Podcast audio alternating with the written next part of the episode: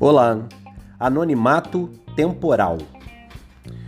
Você já viu pessoas que ficam dando conta da própria vida para os outros o tempo todo? Isso é, na maioria das vezes, ou quase sempre mesmo, o problema da vida delas. Um vizinho chega e comenta o que você está vivendo, comenta com outro, comenta com você, enfim, critica, dá sugestão. Um parente quer se meter no, na criação de seus filhos. Um, enfim, um parceiro de negócio quer dar opinião em quando, como fazer. Sabe por que isso acontece? Porque você não pratica esse anonimato que eu mencionei.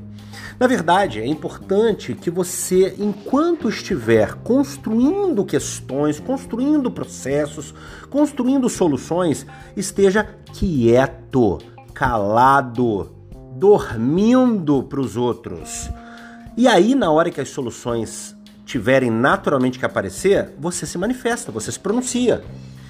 As pessoas ficam dando conta o tempo inteiro, ficam prestando conta o tempo inteiro. Ah, agora eu tô fazendo tal coisa e pode ser que dê certo. E ficam te medindo por isso. Eu tô dizendo isso porque eu errei isso a vida inteira. Errei a vida inteira. Eu ia na casa de um parente e dizia: tô fazendo uma coisa extraordinária, eu vou pegar a lua, passar marshmallow e vender. E a pessoa falava: é um louco, é um lunático. Esse cara tá maluco, não sabe de nada tá certo?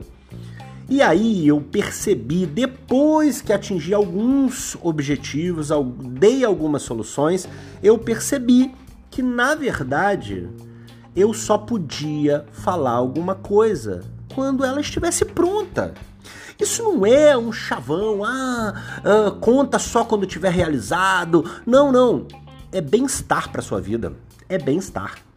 Se você quer fazer uma festa maravilhosa de 15 anos para sua filha, prepara tudo em silêncio. No dia que chegar o convite para o parente, para o amigo, ele vai saber. Vai saber que você preparou tudo, que vai ser uma festa linda. Mas antes não precisa, porque você tem o que a gente chama de oração contrária. A pessoa fica clamando para que você não tenha sucesso, que você quebre a cara, essa é a verdade. Você não quer quebrar a cara, quer? Então, guarda silêncio. Fique calado durante a construção. Tá bem? Se você olhar a história de Noé, por exemplo, ele construiu calado. E depois, quando veio o dilúvio, ele não precisava falar mais nada. Estava tudo dito e claro. Tá bem? Eu preciso que você entenda que o caminho do silêncio leva a uma glória muito mais retumbante. É difícil sim não contar que você está construindo algo grandioso, ou algo lindo, algo gostoso. É difícil não contar. Mas conte para sua esposa, conte para o seu marido, mas não para alguém de fora. Não alguém do, que seja fora do núcleo da sua vida, do seu propósito, do seu coração. Tá bem? Essa é uma dica que eu custei para aprender. Olha, tô com 45 anos e só agora eu entendo isso o valor disso, a importância disso. Só agora.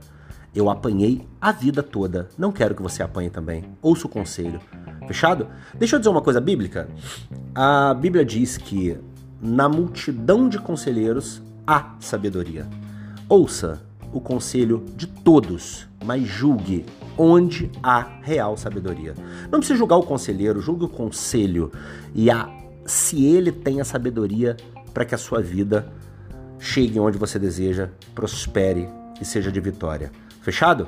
Deus abençoe você, um dia maravilhoso, uma semana maravilhosa. Eu ainda vou ouvir falar de você, tá bem? Próspero, vitorioso. Abraço. Deus abençoe. Tchau, tchau.